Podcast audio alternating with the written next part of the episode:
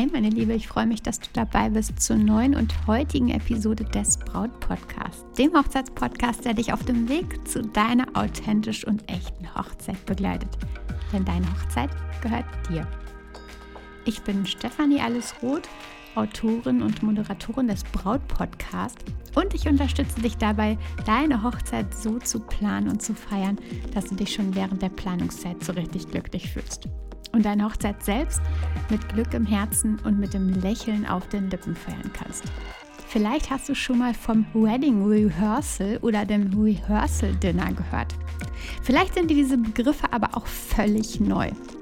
Vor allem in den Vereinigten Staaten hat beide Traditionen und es gibt in jedem Land und in jeder Kultur tolle Traditionen, die man auf jeden Fall mal betrachten sollte, die du betrachten solltest und die vielleicht die ein oder andere Inspiration liefern.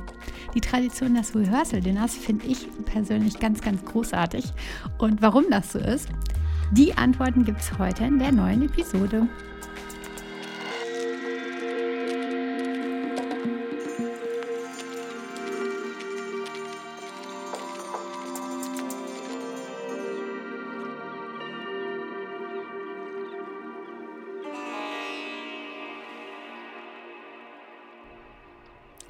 Meine Liebe, wie schön, dass du heute dabei bist. Und ich würde sagen, lass uns schnell in die Folge starten, denn ich brenne total darauf, meine Gedanken heute mit dir zu teilen. Und ähm, das, was ich über das Rehearsal-Dinner und das Rehearsal und so weiter alles äh, denke, was ich ähm, da für Impulse für dich habe, das mag ich mit dir teilen. Und wie gesagt, darauf brenne ich und deswegen möchte ich jetzt loslegen. Aber kurz bevor, kurz vorab, Falls du neu bist im Braut-Podcast, falls du ja vielleicht die erste Folge hörst, vielleicht die zweite, ähm, dann erstmal nochmal ein größeres, großes herzlich willkommen für dich. Und ich finde es ganz, ganz fein, dass du hergefunden hast und auch jetzt Teil vom Braut-Podcast bist. Neulich bekam ich eine super liebe Mail von Johanna und sie schrieb, ich danke dir für die schönen und weisen Worte und all deine Tipps, die ich schon jetzt durch die Mails in den letzten Tagen und deinen großartigen Podcast erfahren durfte.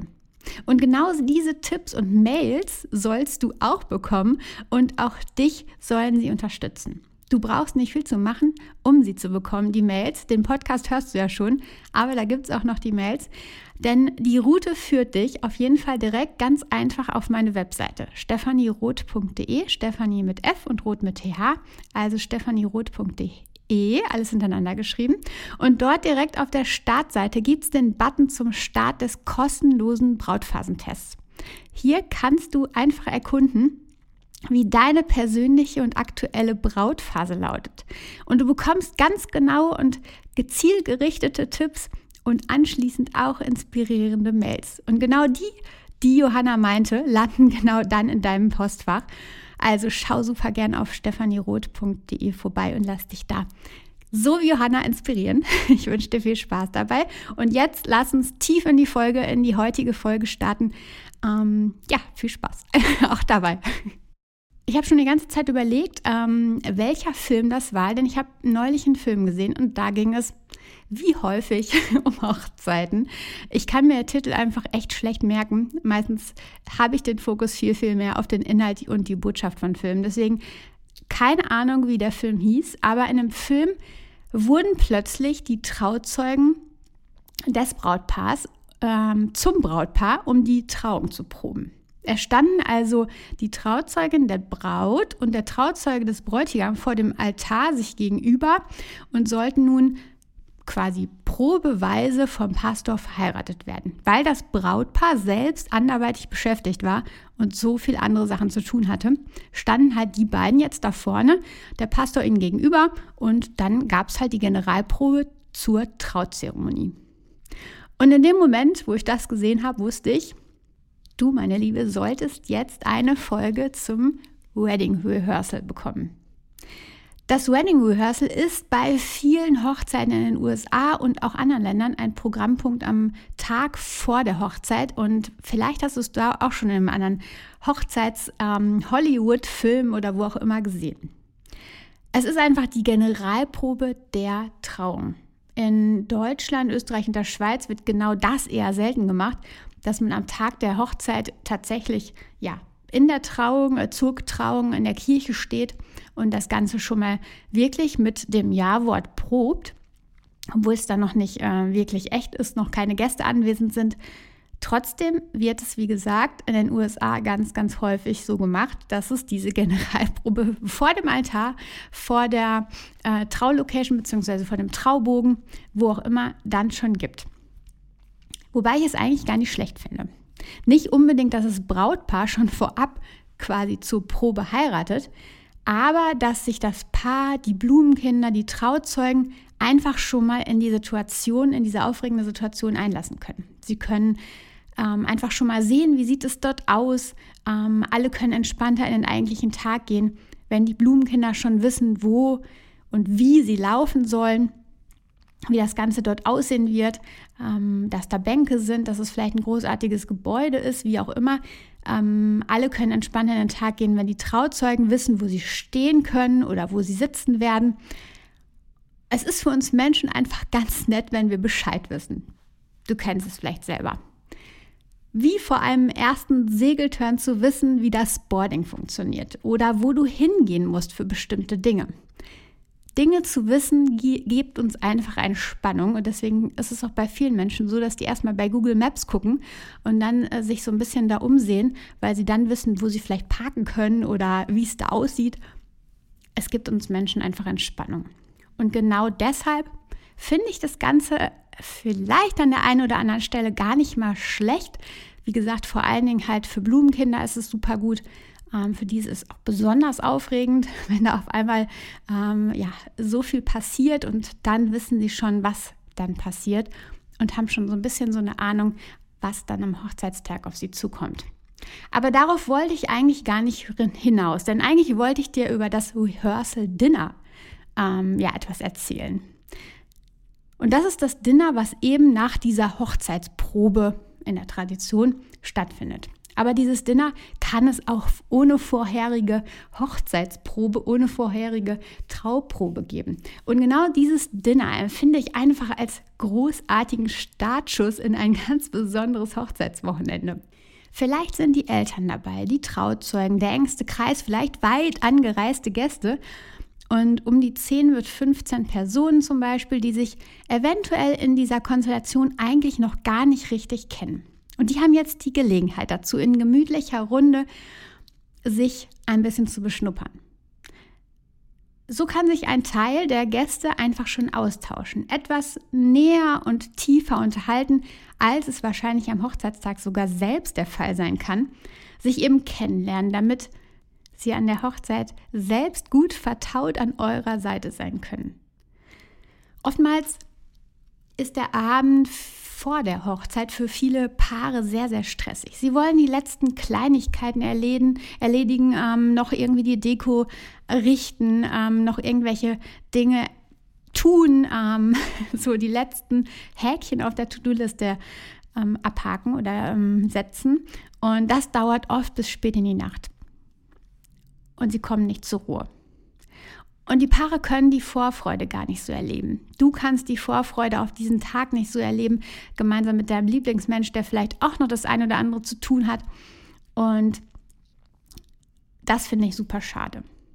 Denn diese Zeit vor der Hochzeit ist so, so besonders und vor allen Dingen der Tag vor der eigentlichen Hochzeit ist so sehr besonders. Und da wünsche ich mir so sehr für dich, dass du den genießen kannst, dass du den erleben kannst in Ruhe und Entspannung und deswegen ist dieses sogenannte Rehearsal Dinner einfach eine super, super schöne Sache. Du kannst dir zum Beispiel, damit du eben diese Zeit hast für dieses Dinner oder diesen Tag vor der Hochzeit, dir einen Zieltermin setzen, damit alles nicht vor der Hochzeit in Stress ausartet, sondern du noch weiter im Vorfeld schon fertig bist. Also dein Zieltermin, dein Zieltermin für alle To-Dos auf deiner Liste sollte nicht der Tag vor deiner Hochzeit sein, sondern sogar der Tag davor. Und dann steht im entspannten letzten Tag eben nichts mehr im, Wege. Dann steht im äh, superschönen entspannten Dinner mit den engsten Menschen nichts mehr im Wege. Dann kannst du dich gemeinsam mit deinem Lieblingsmenschen darauf konzentrieren, jetzt schon das Genießen anzufangen. Kannst einen schönen, entspannten Abend erleben. Vielleicht im Garten zu Hause oder in einem kleinen Restaurant, wo auch immer. Restaurant oder so hat übrigens den kleinen Vorteil, du hast keine Arbeit mehr. Denn zusätzliche Arbeit solltest du genau dann auf jeden Fall vermeiden. Aber zusammen lachen, zusammen quatschen, essen, Freude haben, kannst du das nicht auch ganz, ganz großartig vorstellen? Im Übrigen, du hast die Erlaubnis, meine Liebe. Du solltest es auch unbedingt so umsetzen, nicht bis in die tiefen Nachtstunden dabei zu bleiben. Du darfst und solltest sogar den Abend verlassen, wenn du müde bist. Denn der folgende Tag deiner Hochzeit wird vermutlich lang und sehr, sehr, sehr intensiv. Und ich bin sicher, ähm, dass du da genug Schlaf brauchen solltest und deswegen hast du die Erlaubnis zu sagen, dass du jetzt ins Bett gehst. Selbst wenn äh, der Rest noch da sitzt, völlig in Ordnung. Ich bin sicher, du hast gemerkt, welch eine schöne Tradition dieses Dinner einfach sein kann und warum es sich so sehr lohnt, genau darüber jetzt nachzudenken. Hochzeitswochenenden, die schon am Abend vor der Hochzeit starten, die sind einfach unbe ungemein intensiv. Die sind einfach ähm, ja ganz, ganz besonders herrlich, denn du hast die Zeit, du hast die Möglichkeit, ähm, intensivere Gespräche zu führen, mehr Zeit mit den Ängsten zu verbringen und das Ganze, die ganze Hochzeit einfach richtig schön einzuläuten. Ich habe schon zum Beispiel relaxte Abende am Lagerfeuer vor der Trauung, am Tag vor der Trauung an der Hochzeitslocation erlebt und es war unglaublich schön unglaublich romantisch. es war gemütlich, es war herrlich, würde ich sagen. Und genau darum wollte ich das heute mit dir teilen. Was denkst du? Kannst du dir auch sowas vorstellen wie das Lagerfeuer, wie ein kleines, entspanntes Dinner ähm, im Vorfeld im kleinen Restaurant mit deinen Lieben? Ähm, vielleicht im Garten, wie gesagt, zu Hause. Schau, dass du nicht zu viel Arbeit hast oder gar keine Arbeit oder dass dir irgendjemand die Organisation und all das vom Rehearsal Dinner abnehmen kann. Kannst du dir sowas vorstellen?